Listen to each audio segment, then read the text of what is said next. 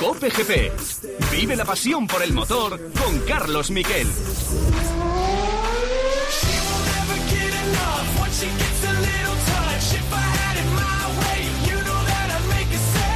Hola, ¿qué tal? Buenas tardes, bienvenidos a Cope GP. En unos días, 4 de la tarde del domingo 5 de marzo, vamos a asistir al comienzo del Mundial de Fórmula 1, lo que muchos estabais esperando desde el 20 de noviembre.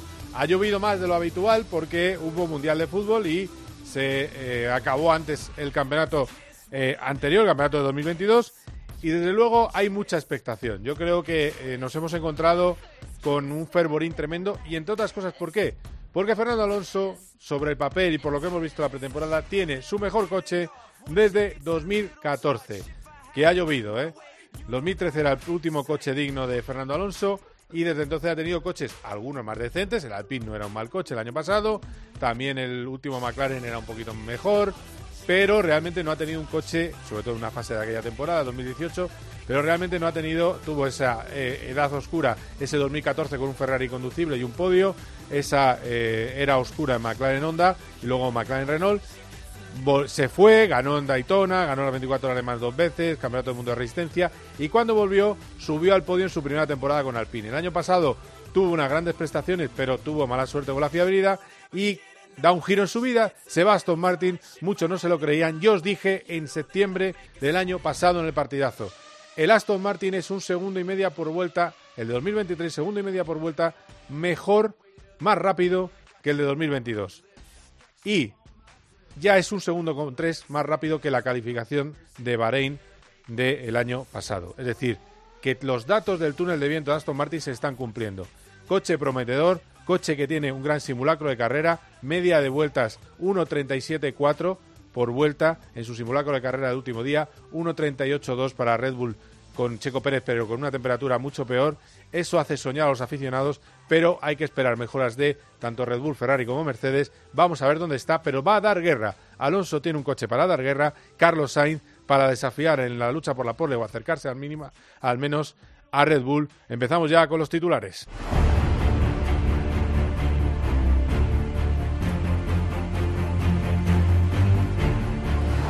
De hoy mismo, de hoy mismo es eh, Fernando Alonso en Arabia Saudí. Ha ido a la sede de Aramco y allí ha tenido una conferencia de prensa donde ha despertado aplausos con la siguiente frase. Lo escucháis y veréis cómo empieza a vender el optimismo. Y es que es verdad, el desgaste de neumáticos del eh, Aston Martin fue mucho mejor en el simulacro de carrera. Vamos a escucharlo. El último día, por ejemplo, hicimos una simulación de carrera. Van a ser 57 vueltas en el Gran Premio de Bahrein y pusimos gasolina para esas 57 vueltas.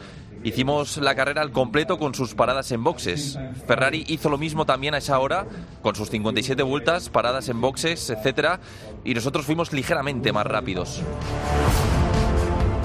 Y claro, eh, todo el auditorio aplaudiendo eh, allí en Arabia Saudí, en Daram, eh, que es donde está la sede de Aramco, que es el principal patrocinador de Aston Martin y uno de los accionistas. ¿Qué decía Fernando Alonso el mismo sábado, el último día de pruebas? Bueno, pues era mucho más cauto. Al final lo que decía era simplemente que el coche era bueno en condiciones de carrera. Insisto, esa es la gran baza, porque el Aston Martin no es, a menos lo que hemos visto en calificación o en simulacro de intentos a una vuelta, estaría un poco peor que Mercedes. Lo que pasa es que está mejor que Mercedes en, ritmo de carrera.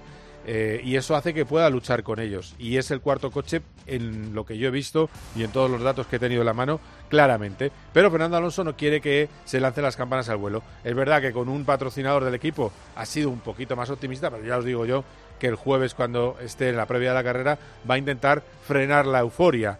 Es el cuarto coche de lejos, puede ser el tercero, segundo quizás es demasiado, pero Fernando Alonso está muy contento de cómo va el AMR23.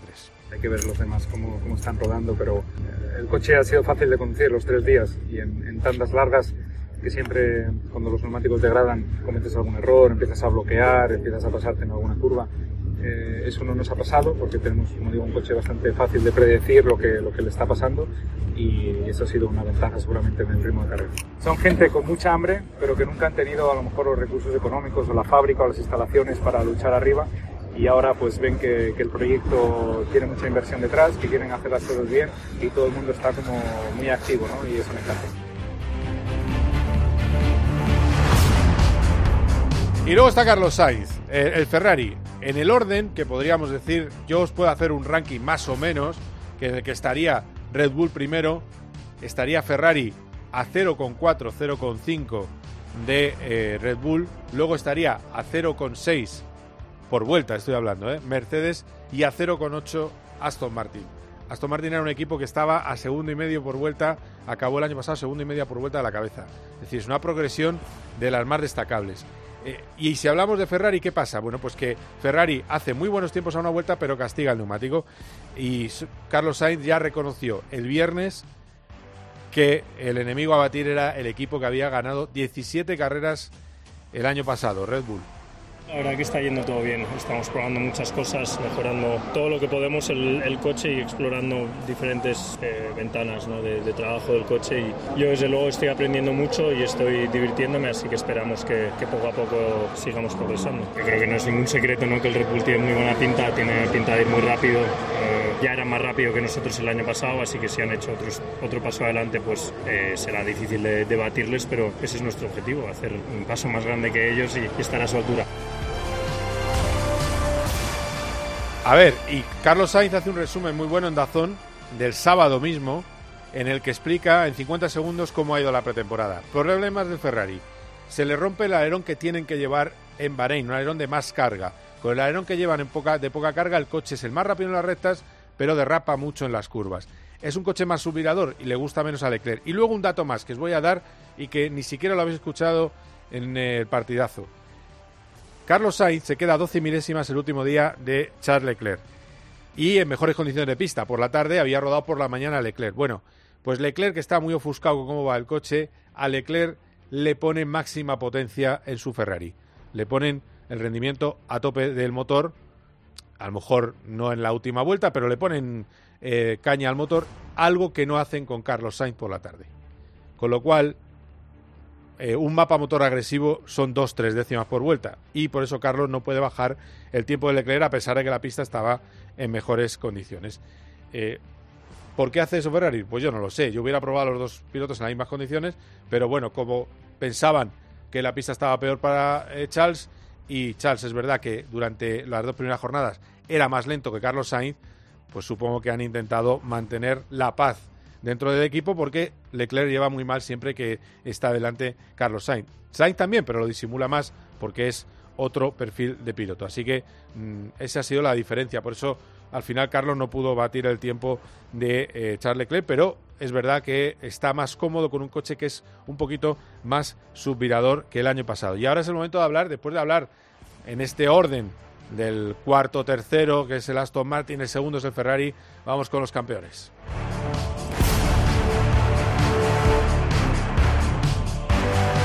Es el mejor coche. ¿Y por qué es el mejor coche? Os lo explico muy sencillo. 12 kilos de sobrepeso acabó la temporada pasada Red Bull, con 12 kilos sobre el peso mínimo. Es mucho.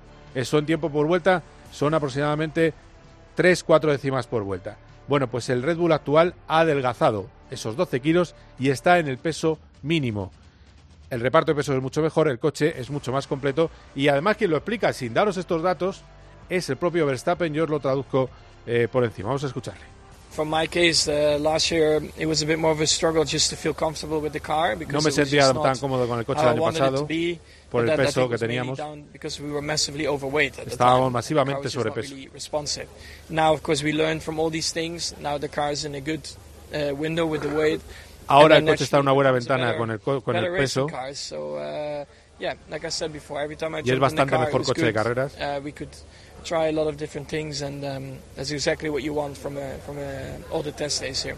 Y hemos eh, probado muchas cosas, que es lo que tú quieres, cambios de reglajes, etcétera, que es lo que quieres hacer cuando estás en test. Es decir, clave, coche muy pesado el año pasado, ahora no, ahora tiene mejor reparto de pesos y es un coche más fácil de llevar. Y por supuesto, otro hombre muy contento porque le ve más estable el coche, está más cómodo con él y se va de Bahrein con los mejores tiempos, eso sí, con la C4. Recordemos, eh, noveno eh, Fernando Alonso.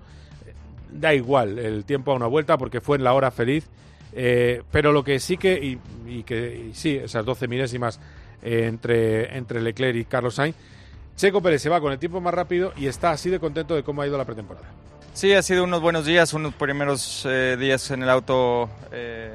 Eh, siempre son buenos estos, estos días, ¿no? Para la parte física también. Eh, por más que entrenes en el invierno, siempre que llegas los primeros días hay partes, de, hay músculos que no puedes trabajar en, el gimnasio, entonces siempre el mejor entrenamiento es usarlos aquí. Entonces ha sido un, un gran día, unos buenos días, tenemos un, buen auto, una buena base, me sentí muy cómodo. Eh, entonces, en general, eh, contento y con ganas ya de empezar la primera carrera.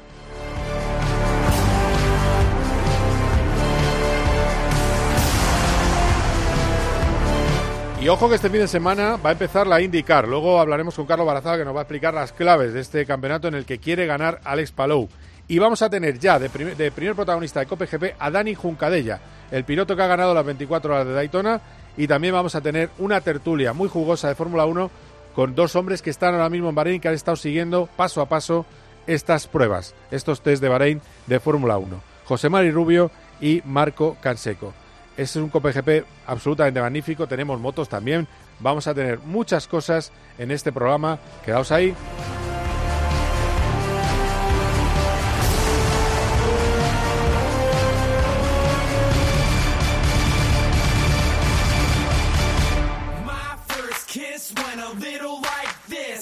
Cope GP. Vive la pasión por el motor con Carlos Miquel. Los goles de tu equipo solo se viven así en tiempo de juego.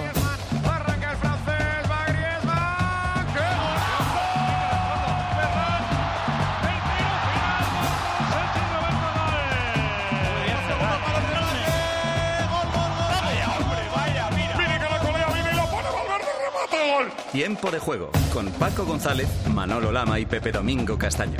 Los referentes de la radio deportiva. gol, gol, gol, gol, gol, gol, gol, gol,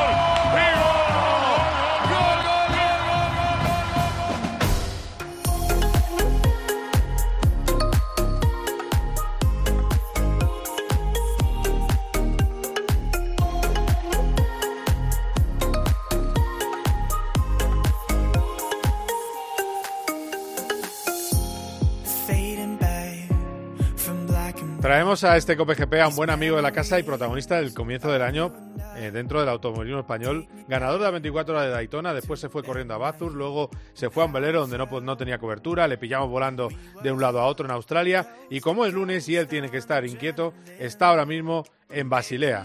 Es Dani Juncadella. ¿Qué tal? ¿Cómo estás? Dani, ¿cómo andamos? ¿Qué pasa, Carlos? ¿Cómo vamos? ¿Qué haces en Basilea? Explícame, a ver. Pues macho, tengo un test en, en Dijon circuito mítico en Francia, que de hecho nunca he estado. Y la verdad es que es, toda una aventura para llegar a Dijon si quieres llegar con un avión. Tienes tres o cuatro opciones diferentes y todos los aeropuertos están a dos horas, dos horas y media.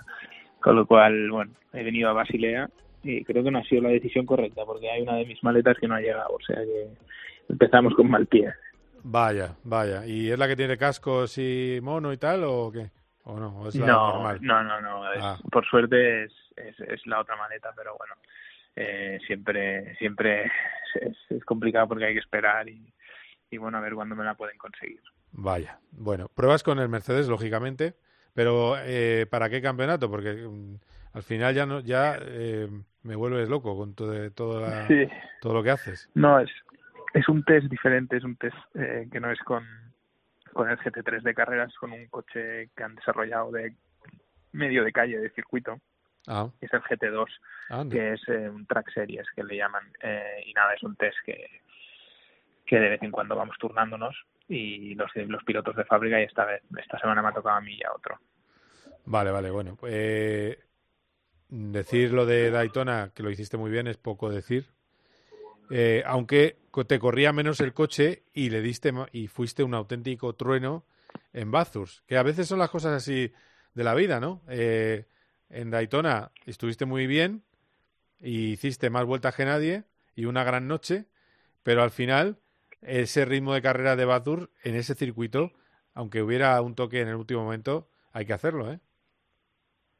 Sí, sí, no, sin duda. Eh, el circuito ese es, es una pasada. la verdad es que es, sin duda, para mí, top tres mejores circuitos que he corrido. Eh, es, una, es una auténtica locura. Y empezar el año, obviamente, con Daytona, ganando las 24 horas y luego corriendo en Bathurst, que ya solo por el hecho de correr es, es, es una auténtica pasada.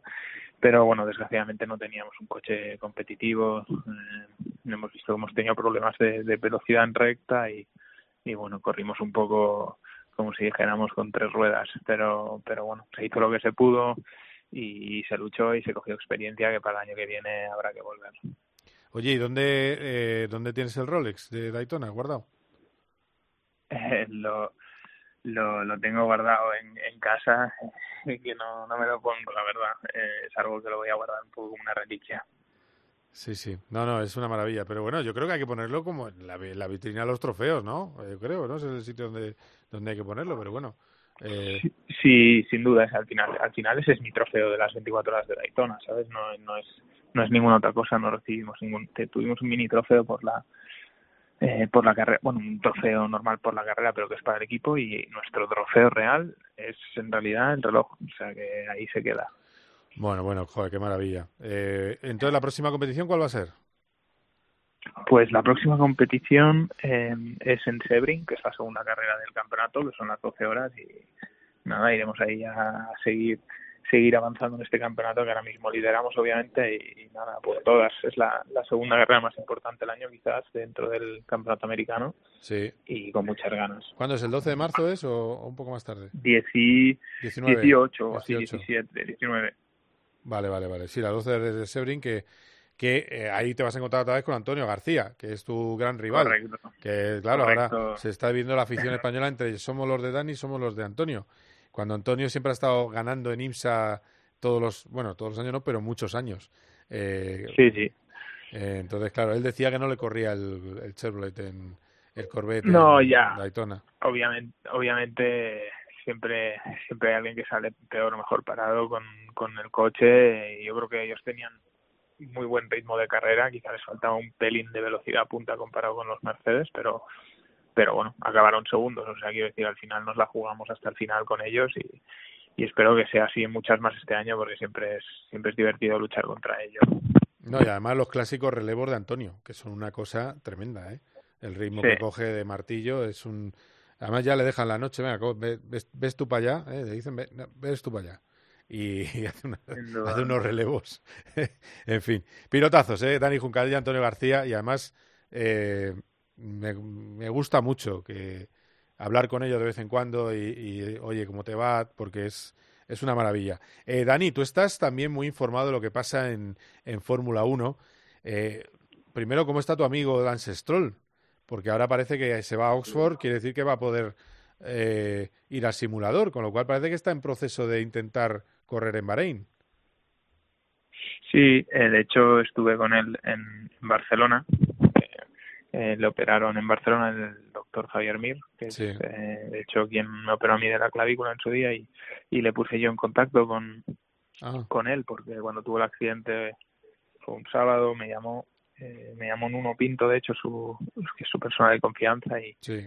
y me dijo, tío, ponme en contacto con este doctor, que sé que es un crack y, y queremos que opere a Lance. Y nada, estuve con él en Barcelona y, y ya le he visto que se ha subido a un simulador en casa él mismo, o sea que, que yo creo que hay una posibilidad de que esté. Pues es una pasada, ¿eh? Porque, eh, y ahí no te pongo en compromiso. Bueno, el accidente al final, ¿qué es? ¿En, en, en Barcelona, en Mallorca, en el sur de España? Eso es otro misterio que tampoco sabemos muy bien, de dónde, dónde se produce esa caída en bicicleta. Eh, no sé si lo- me lo puedes contar. Y luego la otra pregunta Eh. que... Dime, dime.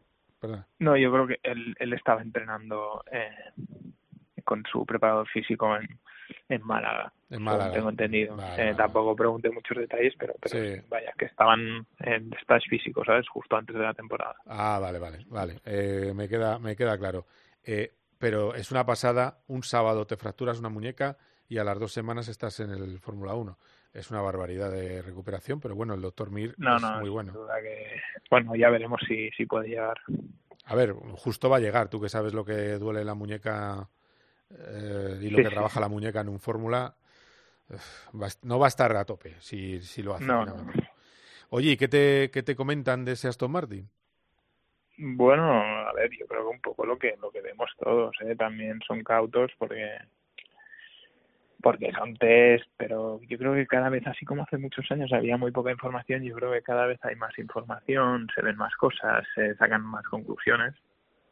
Y lo que está claro es que han hecho un paso adelante, eso, eso vamos, eh, se puede ver ya desde, desde ya. Entonces, veremos, ¿no? Eh, yo creo que aún es pronto para saberlo, pero seguro que, que también el hecho de que él quiera recuperarse rápido con, con esas manos, pues, pues debe ser una buena señal de que el coche parece ser que va bien, ¿no? Y tampoco quería intrometerme demasiado, pero, pero yo creo que todos tenemos un poco la sensación que, que, que, tiene todo el mundo, ¿no? Que, que, el coche parece ser que es más competitivo, mucho más competitivo que el año anterior y bueno, también dependerá de lo demás, de los demás, de lo que hayan mejorado.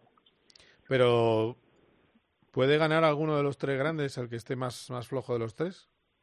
Que era lo que nos, nos tiene a todos comiendo la cabeza.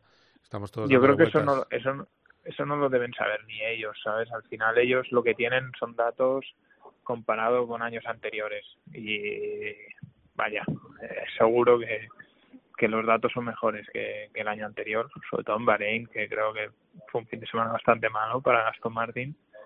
Eh, entonces, vaya, eh, hay razones para ser optimistas y yo creo que eso lo sabemos todos y se ve en el ambiente que hay en el equipo, se ve en lo que dicen en prensa, yo creo que las expresiones de Fernando en prensa, las fotos mismas de Fernando, yo cuando le vi la presentación, pues me dio la sensación que se le ve que ha perdido peso, está, está fit el tío, ¿sabes? Y eso, eso es una señal que hay ganas. Y cuando hay ganas es porque también hay herramientas. Y vaya, mm, veremos veremos dónde están comparado con los demás, pero parece ser que Ferrari sufre un poco más.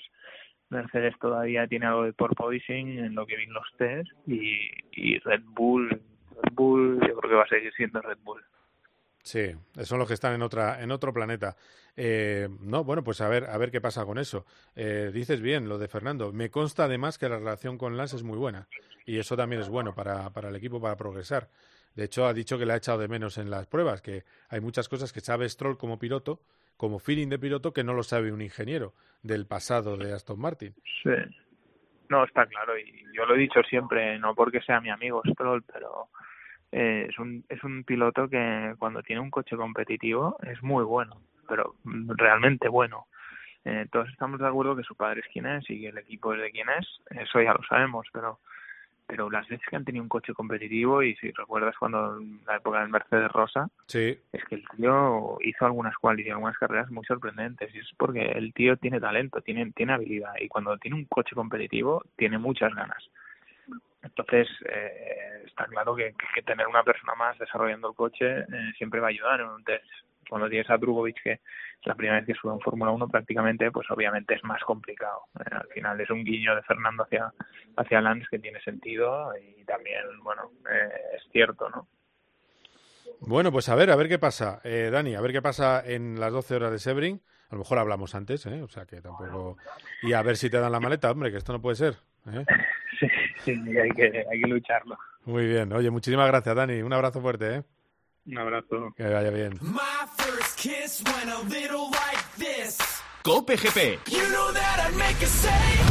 En la noche, la radio deportiva solo tiene un número uno. ¿Cómo está el ambiente por Barcelona? Bueno, pensando que esto son cosas de Madrid. Yo no tengo la sensación de que sea muy mayoritaria en esta ocasión esa sensación de que Madrid nos ataque. Porque he hablado con muchos socios del Barça que te dicen, vale, vale, qué mal huele esto, esto Pero, tal, Juanma, perdóname, tú no estás pagando a un proveedor 20 años si no sacas un beneficio. Escucha a Juanma Castaño en el partidazo de Cope, de lunes a viernes desde las once y media de la noche. El número uno del deporte.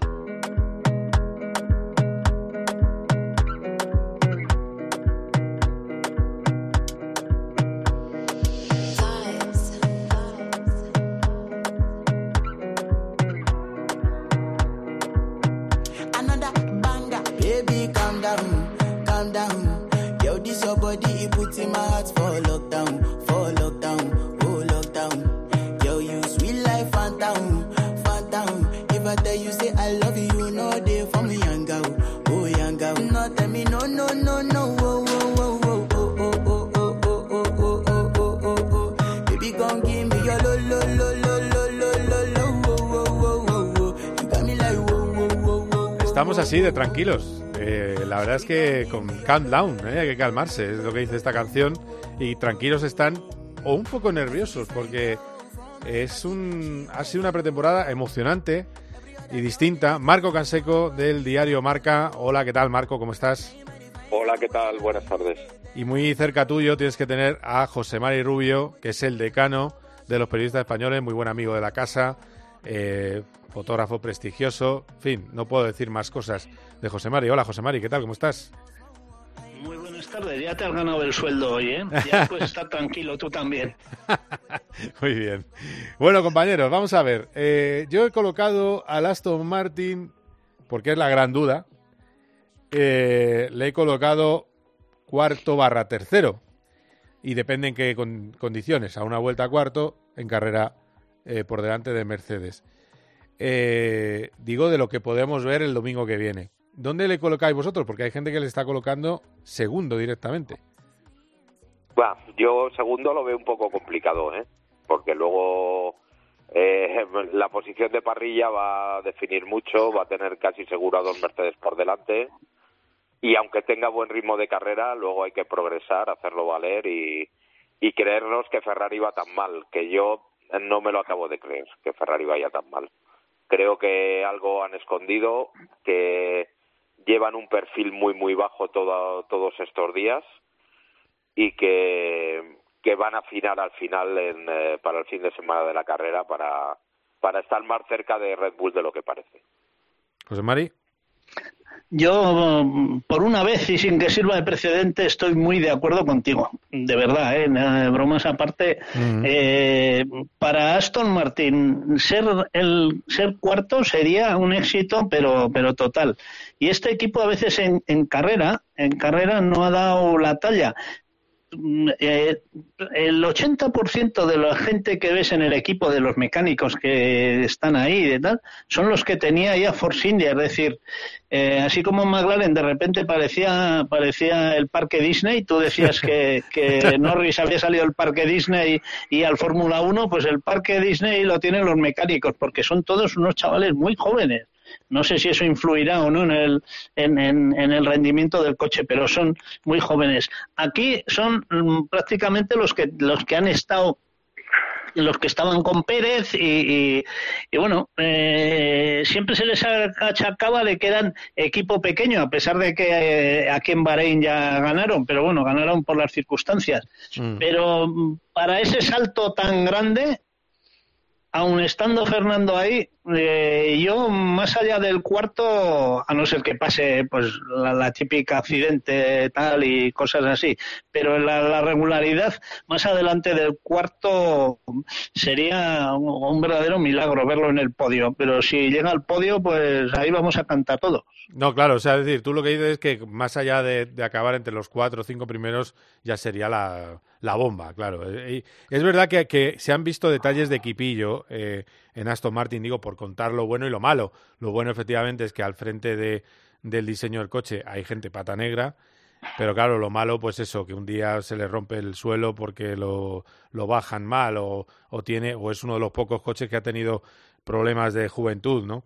Eh, por un problema electrónico que normalmente son controles de calidad que tú no has hecho bien antes del coche sacar a pista. Eh, y sí, eso, eso, yo creo que eso hay que tenerlo en cuenta también. Y, y al final, los grandes. A ver, es que yo creo que también, no sé, Marco, lo que piensas tú también, pero yo creo que, que Fernando ha hecho una, una pretemporada muy enfocada al primer Gran Premio del año, con ensayos con tres, no, tres tardes, que es lo mejor que puedes hacer, y con una, un, una, un coche muy para Bahrein, mientras están Mercedes con un coche sin velocidad punta porque el alerón no vale y, Ferrari con un alerón que se le rompe, que vaya tela también, pero bueno, un alerón que tenía más carga y que no es el que han llevado, han llevado un alerón que les da demasiada velocidad punta y el coche no agarra en curva. Entonces, al final, no sé, yo creo que hemos visto una versión muy óptima de lo que puede pasar, ¿no?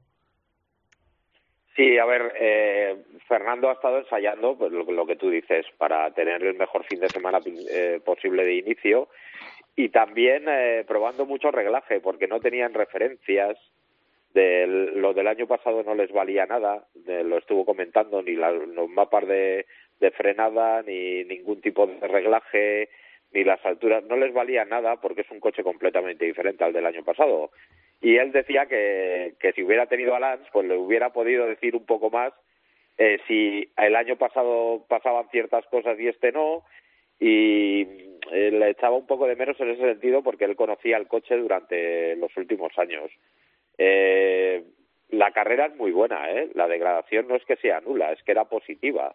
Iba, iba, sí, iba, sí, iba, iba, ganando tiempo cuando nadie ganaba tiempo en las últimas vueltas en, en, en todas las simulaciones. Red Bull sí, sí lo podía hacer y Aston Martin y todos los demás se les iba abriendo el, en la brecha de tiempo desde la salida iba degradando y se les iban aunque iban vaciando el depósito se les iba les iba subiendo el tiempo. Mm. y el y el único coche que no lo hacía pues lo han encontrado eso parece que es un coche bueno.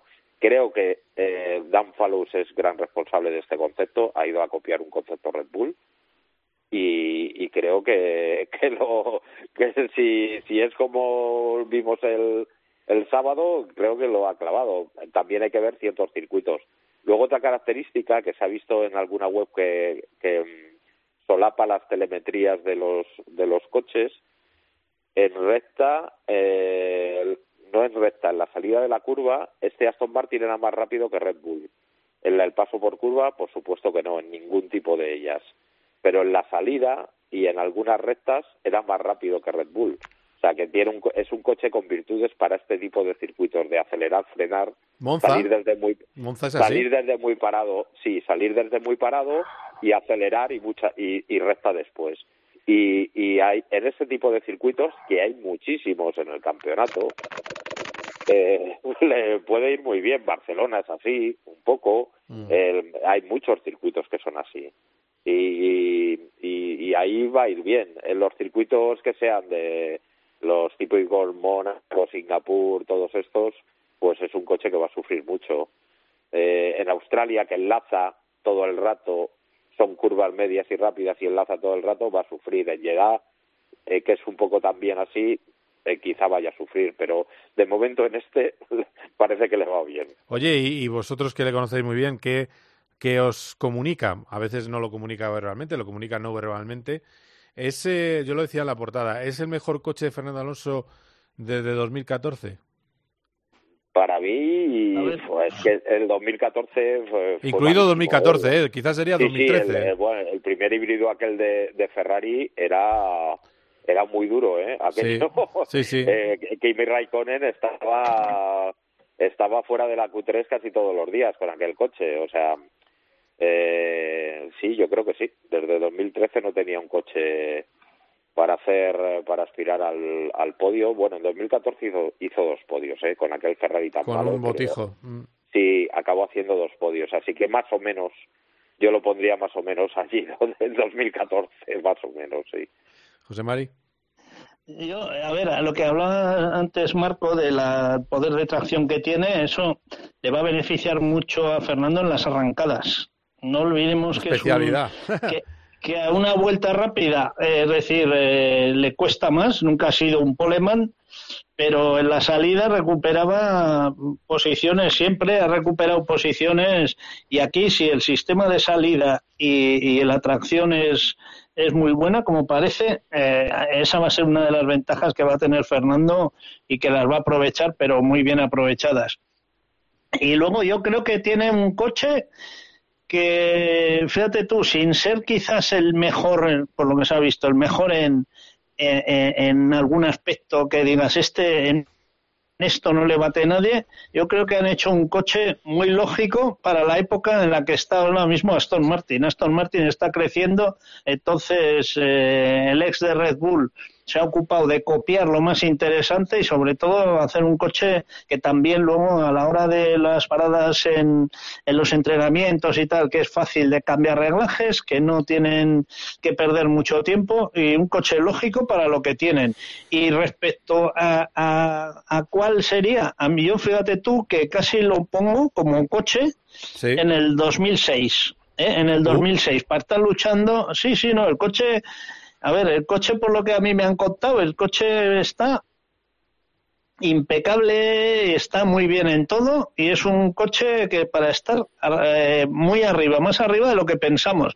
Lo que pasa que el coche es así, el piloto también, pero luego hay un montón de factores que influyen alrededor que veremos a ver cómo, cómo, cómo funcionan eh, todo todos esos factores de estrategias, equipo y todas estas cosas. Y este equipo, recordar que cuando ha tenido los mayores logros ha sido con Checo, con su ahorro de neumáticos y, han insistido en eso, en la gestión de los neumáticos. Y Checo, que era un experto en eso, siempre les daba también buenos resultados por ello. Y así que ahora con Fernando, con la experiencia, ya te digo que tienen que darse muchas cosas, pero yo el coche lo, lo, lo pondría al nivel del Renault de 2006, que no era el mejor, pero podía estar batallando por ahí. Bueno, pero es un cochazo que ganó el Mundial. Es decir, que por eso, mejor, pero... a nivel de si eres el mejor coche, si tienes el mejor o no, porque Fernando nunca ha tenido el mejor coche y en el 2005 también ganó el mundial cuando el McLaren eh, corría más que el suyo, pero las circunstancias que fueron rodeando la temporada, pues, pues le permitieron, le permitieron ganar en los dos casos. Ya tengo que el coche es muy completo, lo que pasa que este año se encuentran con un Red Bull que está en otra galaxia. Claro, que quitas a, Red Bull de la ecuación y puede luchar. O sea, yo creo que es un coche, la definición sería, el Aston Martin es un coche para luchar y para divertirnos, no para ganar el Mundial, ¿no? Yo creo que esa es un poco la definición, ¿no? Sería un poco... Exactamente, sí, sí, eso es. Claro. Eh, para, para, para despertar otra vez todo lo que estaba dormido ¿eh? que lo veremos cómo despierta este fin de semana. Ya verás tú cómo el fin de semana de la carrera va a haber muchísima más expectación a todos los niveles en España. Y, eso, fíjate tú, que mm, todos sabemos que, que Fernando tiene mucho más tirón que Carlos que Carlos en el Ferrari en ese sentido tenía que arrasar después de la temporada que vienen que vienen los Ferrari pero sin embargo el, que ha despertado más ilusión en el aficionado es Fernando con el Aston Martin. Veremos luego a ver en, carrera cómo se definen las cosas, pero de momento es, es así. Bueno, pues eh, vale, eh, luego tenemos eh, lo de Carlos, yo creo que lo de Fernando más o menos está, está claro. a mí es que no, no, que no quiero tampoco, y, y Marco también yo creo que piensa lo mismo, lo que no quiero es que la gente el sábado, cuando esté sexto en parrilla, diga que vaya churro, que otro año tirado al mar. Porque lo normal, lo normal es que sea séptimo en parrilla. Séptimo. Con lo que se, con lo que se vio el otro día, Mercedes está dos decimitas por delante porque lo hicieron ahora, bueno, lo hizo un poco después Hamilton, el, el C4 que, que Fernando, pero le sacaba eso dos décimas y media y lo normal que es, un triunfo para Aston Martin eso eh cuidado Sí, sí, sí, es ah. bueno. después de Williams es el equipo que más ha progresado respecto al año pasado en estos test. el mejor tiempo, más de dos segundos de mejora eh, respecto al año pasado. También influyen los Pirelli que han mejorado los compuestos, pero poniéndolos en todos los coches, los mismos neumáticos, el equipo que más mejora es Williams y muy cerca está Aston Martin como segundo. Y Williams mejora mucho porque venía de muy atrás, claro es, más sencillo. Así que, bueno, parece que de, momento va todo como, como estaba planeado, incluso un poco mejor. Y, y, yo lo de Ferrari lo vuelvo a insistir que... Ahí va a ir ahora Ferrari, sí. Que han tenido un perfil muy bajo, muy bajo y que han estado... Quizá han hecho un poco lo de Mercedes del año pasado, de exagerar, exagerar, y que Mercedes sí empezó mal el año, pero pero Ferrari yo no creo que esté que estaba estaba siete décimas de Checo ¿eh? en, en, vuelta con el mismo neumático. Y no creo que haya esa diferencia no yo me niego a pensarlo vamos. No yo, tampoco yo tampoco. Además no no eh, insisto no lleva el alerón. Yo creo que les viene mejor para Bahrein. Eh, las alturas también he leído en algún foro que tampoco las tienen con el posing que les asustó y, querían rodar más tiempo, no bajaron para no arriesgar con, problemas de fiabilidad.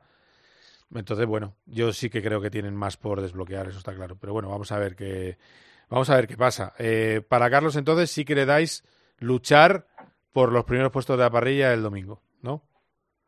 Sí, yo creo, a, ver, podría, eh, no, no, sé si no sé si ganar la carrera porque parece que Verstappen con ese coche puede ser pero para estar segundo tercero sí deben ser sus puestos los que por los que debe luchar y sobre todo estar por delante de Leclerc que es su gran objetivo. Por mucho que digan en Ferrari ese de Ferrari vamos juntos y todo esto aquí en la Fórmula 1 lo que cuenta es quedar por delante de tu compañero. A ver, yo, yo sí, a ver, estoy de acuerdo con, con Marco que para Carlos esta temporada es estar delante, mm, pero desde el primer entrenamiento también y siempre marcando el paso porque eh, Ferrari ahora ha cambiado, siempre nos acordamos, Ferrari era el campeón de invierno y el campeón de los viernes. Sin embargo, ahora han cambiado de filosofía y yo creo que, han acertado, sobre todo porque antes tenía una exposición mediática, vamos a ganar, y luego terminaban el 7, entonces ahora parece que quieren hacerlo al revés.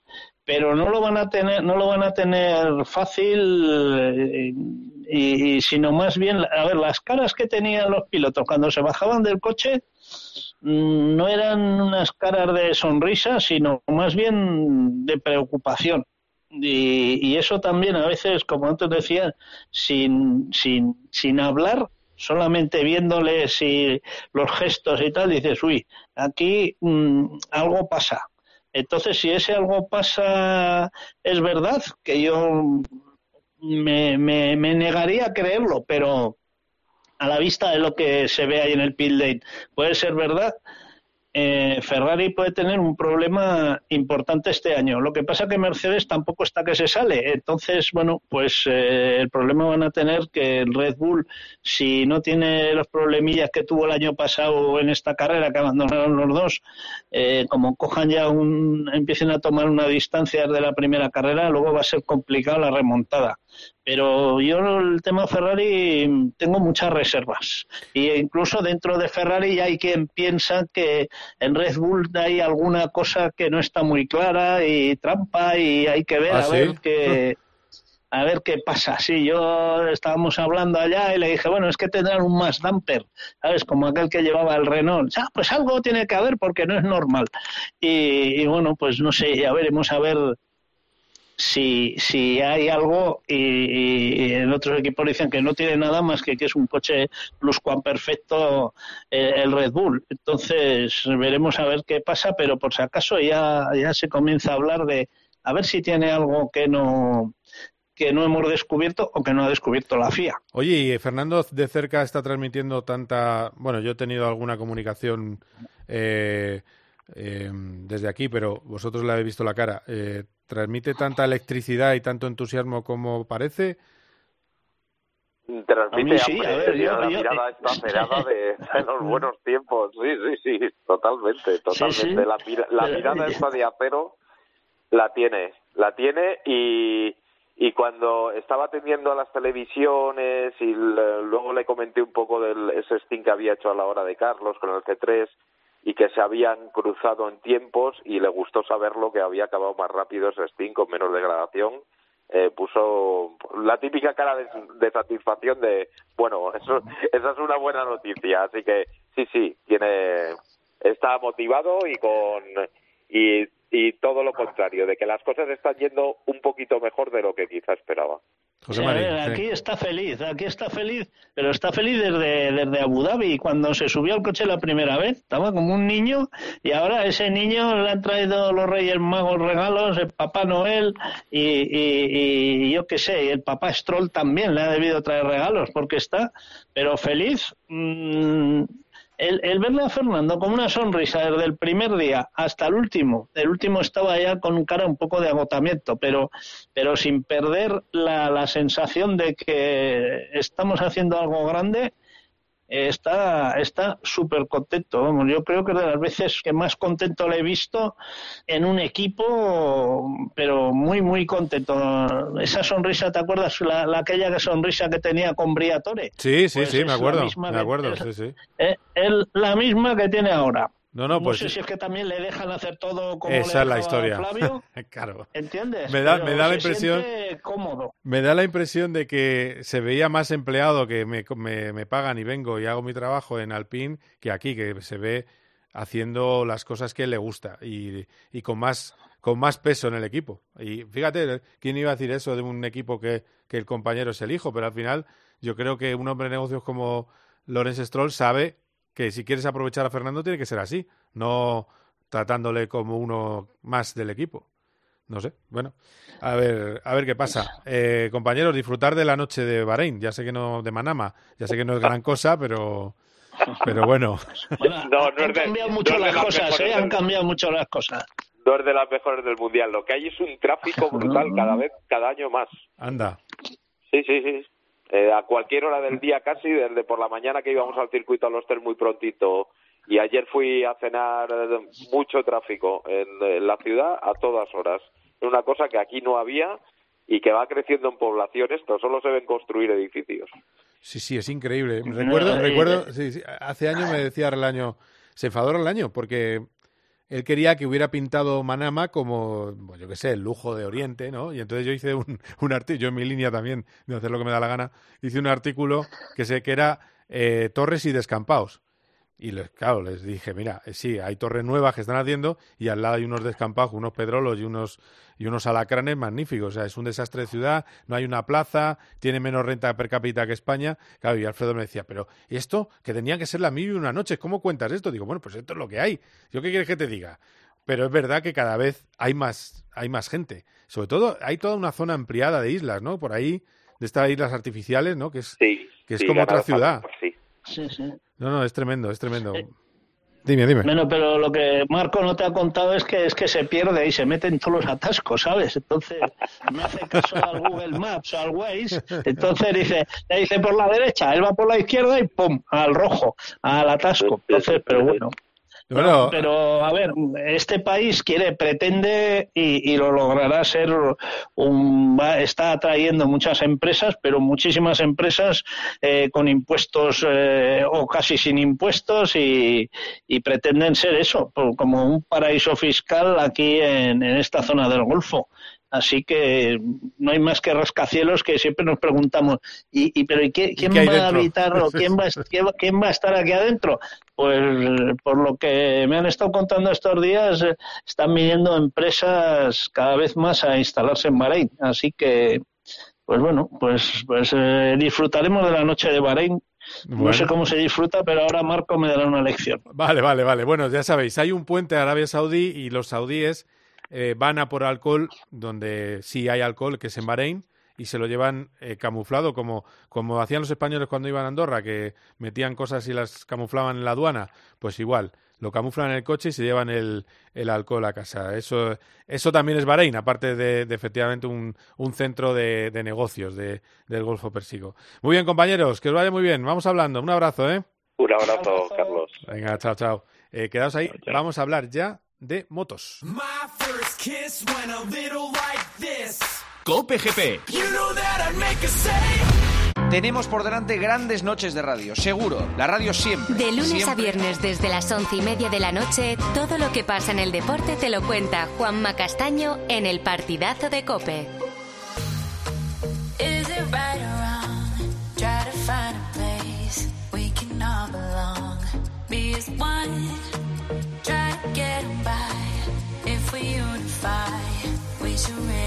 right. All this time.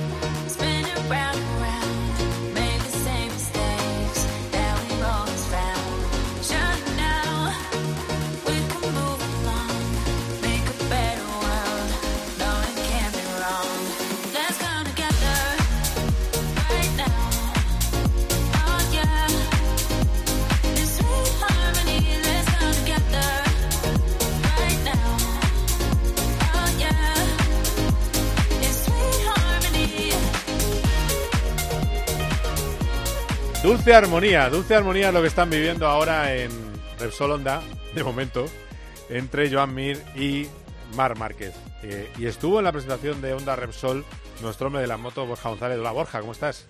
¿Qué tal, Carlos? Eh, a ver, eh, Sweet Harmony, bueno, si te parece, primero vamos a, esta vez te he puesto ya, ya, no, ya no, ya no me, ya no me cuidas musicalmente. ¿Verdad? No te pongo a los Foo Fighters. los Foo Fighters, hay muchas más cosas. ¿A qué más te quieres que te ponga? Es lo único que hay en la carpeta rock, ¿no? Eh, no, no, no. Eh, eh, hoy es que Yo dejo libertad a los técnicos. Hoy, Ah, vale, cuando vale, está. Antonio Bravo, rock clásico. Vale. Cuan- Cuando, está eh, Javi Rodríguez, pues entramos más en el mundo dance, disco, eh, una Sí, cosa... Porque es un chaval. Eh, porque está hecho un chaval, efectivamente. Entonces le gusta más eh, eso suene la base y manos arriba, y ya sabes, las tonterías que se hacen. Eh, súbelo un poquito, venga, dale.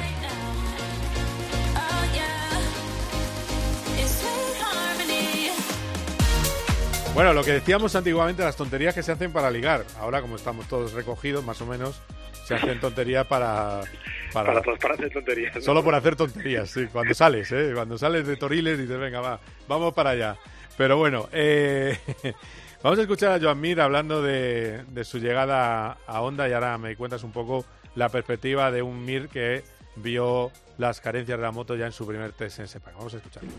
ese vértigo de- de- del que hablabas, ah, creo que, que siempre te está, ¿no? De, de- de siempre tener algo de, de miedo al, al- al fracaso, ¿no? no en este equipo, sino en cualquiera. Pero la verdad es que confío mucho en mis capacidades, en lo que puedo llegar a hacer, confío en este equipo, en, en- en que llegaremos a, a tener una moto competitiva para poder luchar y luego una vez estemos ahí arriba eh, ya, ya gestionaremos y ya, y ya o- ojalá ese día que, que- que estemos luchando los dos por, por, por ganar una carrera pues llegue pronto y, y- y tengamos ese problema, ¿no? Pero, pero ya te digo, eh, confío un poco en lo que, en lo que puedo hacer. Bueno, tiene confianza en lo que puede hacer eh, Joan Mir.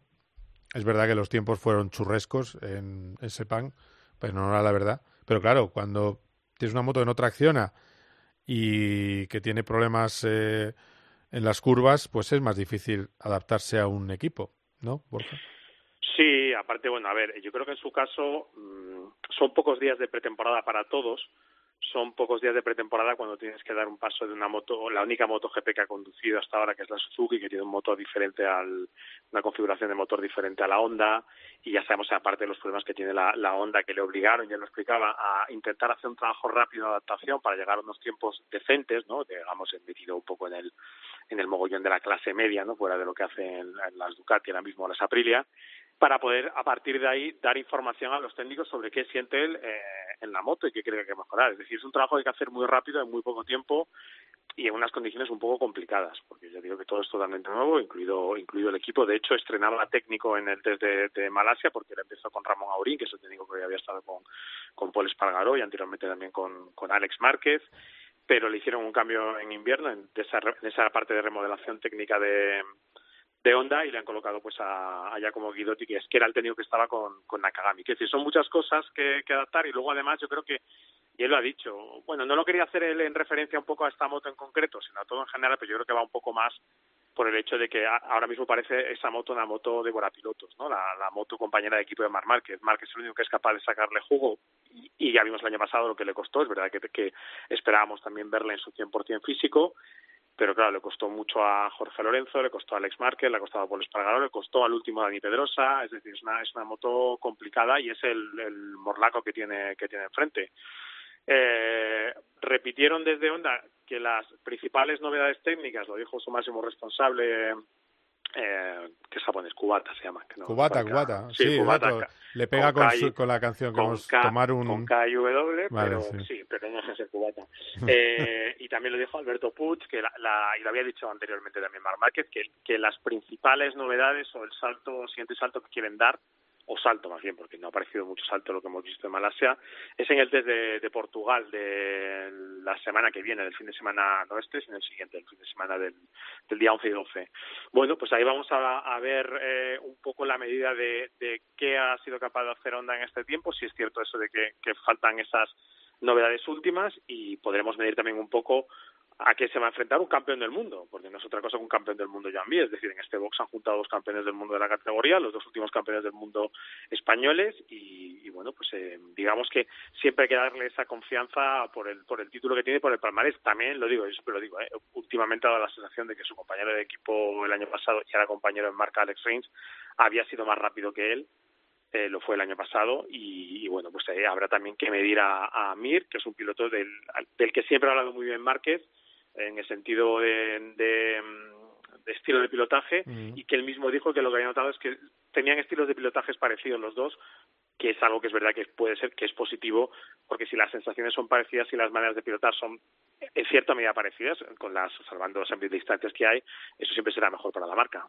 Claro, claro, que los dos quieren las mismas cosas de la moto y que el background eh, o el feeling es el mismo, es parecido, las, las sensaciones al llevar la, la onda de MotoGP. Escuchamos a Márquez, ya se ha convertido en un fijo de este programa porque habla ¿eh?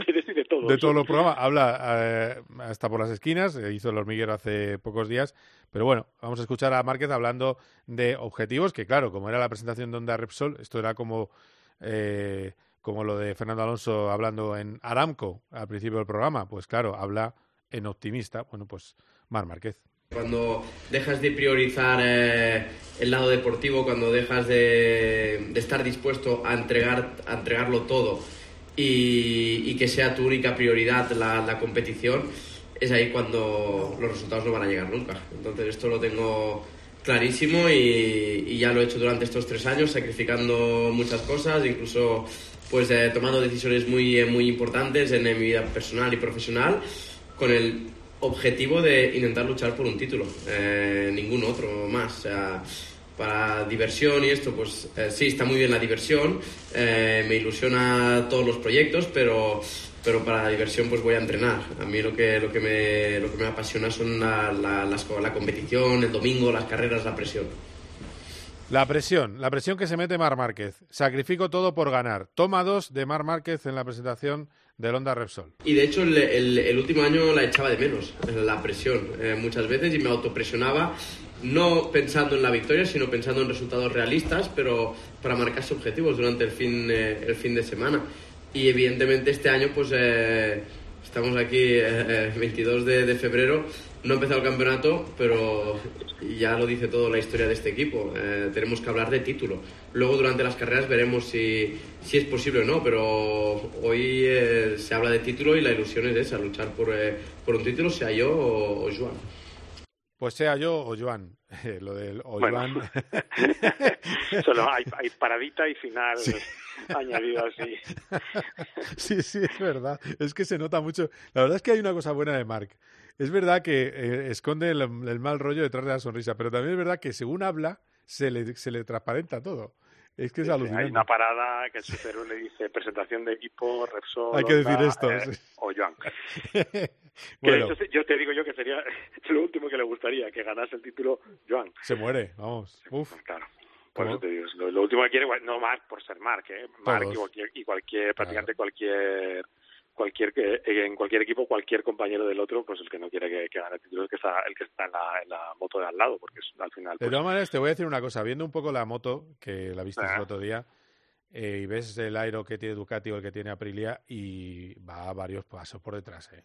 es muy simple bueno, sobre todo. que va sobre todo que va copiado que ese es el mayor problema. Es decir la, parte aerodinámica notas que tienen poca poca innovación poca innovación y es un poco seguir los patrones de, de otras motos. Yo siempre digo no no sé de ingeniería pero no sé si, si siendo como es la Ducati, la configuración que tiene, el tipo de moto que es, etcétera, eh, tiene sentido aplicar lo que ellos aplican, eh, que lo apliquen los demás. Es decir, no sé si hay que, que abrir un poco más la mente en ese sentido y buscar otras soluciones, entender mejor tu moto. Creo que una cosa que estaba haciendo el nuevo responsable técnico, que es el, el Watanabe, que viene de... de Suzuki, sí. de Suzuki. He dicho Watanabe y no es Watanabe. O sea, ah, no se llama Watanabe. Ah. No, no, Watanabe es un piloto.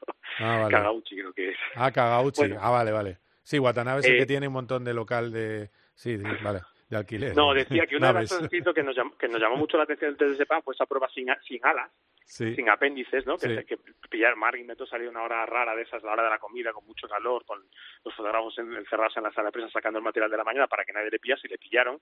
Y una de las, la, la, la, historia con la que estaba él, lo que estaban intentando entender era qué, qué es lo que le pasaba a la moto sin, sin es decir, llevarla un poco a, la parte más pura de moto para entender qué, qué genera, o sea, en puros parámetros de telemetría para ver si así podían encontrar soluciones destinadas específicamente a la moto, que es una buena idea. Lo que hacen son ideas que tienen un, necesitan un tiempo, es un medio largo plazo, que, no, que no lo veamos ahora en la pista, pero bueno, creo que un poco el concepto en Honda también es, es entender qué es lo que pasa con esta moto y luego eh, intentar buscar sus propias soluciones y de momento pues mm, las soluciones que, que, han implementado son no dejan de ser copias o parches.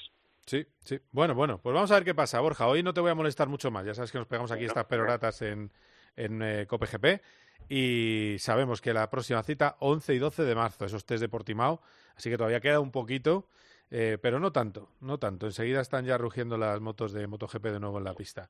Por cierto, que no te todo, me imagino, me imagino, que has comentado lo de Superbikes, ¿no? Sí, ¿no? No, no, dímelo, dímelo. no, dímelo por Dios, que ha ganado las tres carreras Alvarito Bautista. primer fin de semana de competición, tres carreras en Australia, en lluvia el sábado ganó seis segundos de ventaja sobre el segundo clasificado, sobre Rey. Eh, la Superpole Race volvió a ganar por delante de su compañero de equipo y el domingo por la tarde volvió a ganar, así que ha salido con las tres victorias y tiene ahora mismo el doble de puntos que el segundo en la o casi el doble de puntos que el segundo en la clasificación, 28 me parece sobre Locatelli, es el que está segundo, o sea que un resultado fantástico de Álvaro Bautista en su estreno con el número uno en la pista. Es que da, da tú no eres, tú eres anti número uno, pero es que da, da moral llevar el número uno. Pues mírale, ¿eh? tres, tres de tres de momento con el número uno y tenemos este fin de semana otras tres carreras en Indonesia. Lo digo, es Philip Island es un circuito especial. Álvaro es especialmente rápido allí pero bueno, como señal de salida es muy buena. Sí, sí, no. Pues nada, seguimos, eh, seguiremos a Alvarito Bautista todo el año. Me debe una entrevista, o sea que le tendremos. Eh, si se la pedimos, nos la da. ya, ya, ya. No, si es que no, cuando podíamos, queríamos pedírsela, eh, no estaba en horario español. Pero en cuanto podamos, le tendremos aquí en, en COPGP, incluso a lo mejor hasta hablamos para que venga al estudio. Eso ya. Le forzamos un poco a ver si le coincide con algún día en Madrid, el que está en Talavera, y si puede pasarse, que se pase. Venga, fenómeno. Muy bien, pues gracias, Borja. Un abrazo. Un abrazo, Carlos.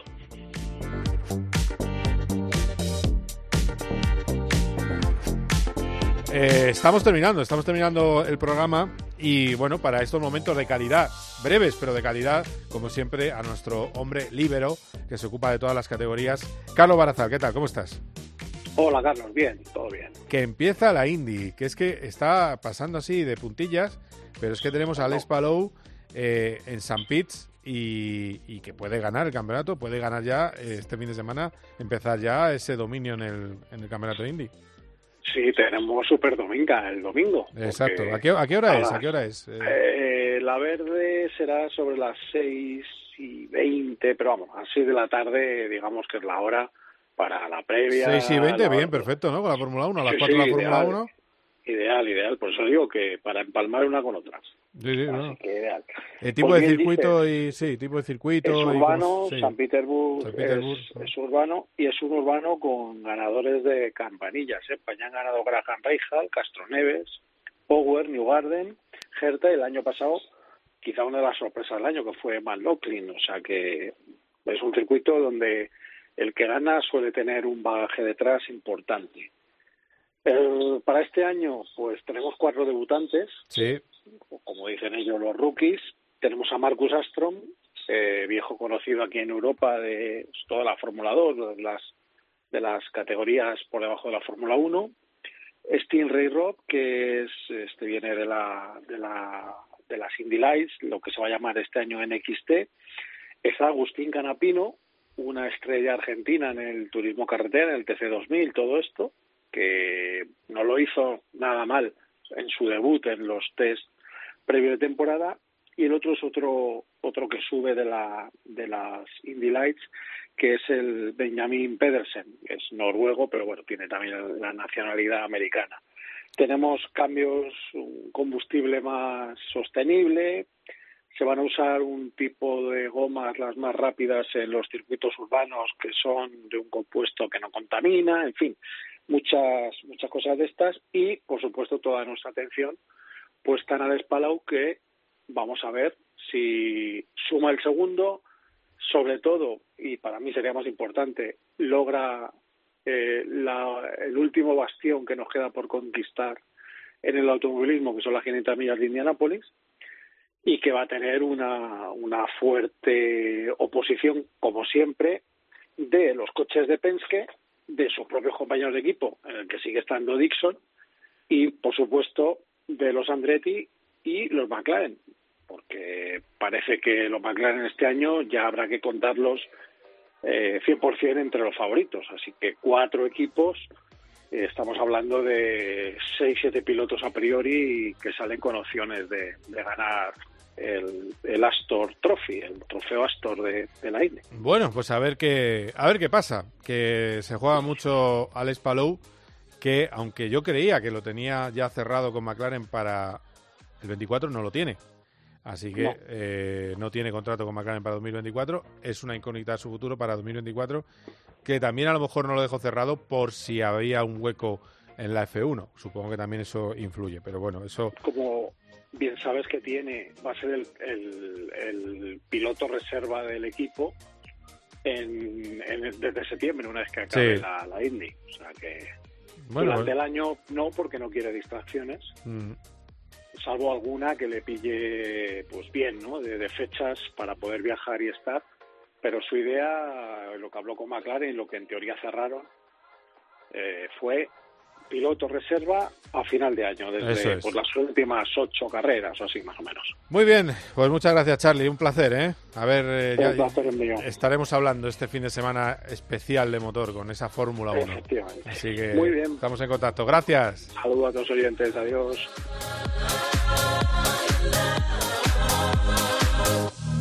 Bueno, pues ya lo habéis oído, lo hemos contado durante todo el programa. Fin de semana grande, sábado a las 4 de la tarde, calificación del Gran Premio de Bahrein, domingo a las 4 de la tarde, la carrera.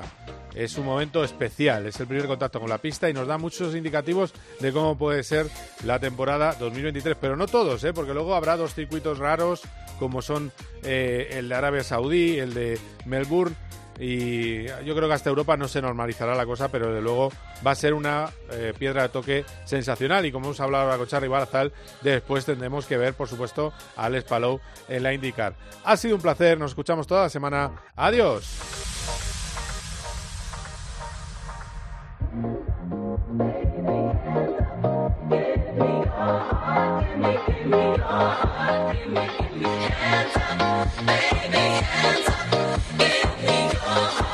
Make me go, I feel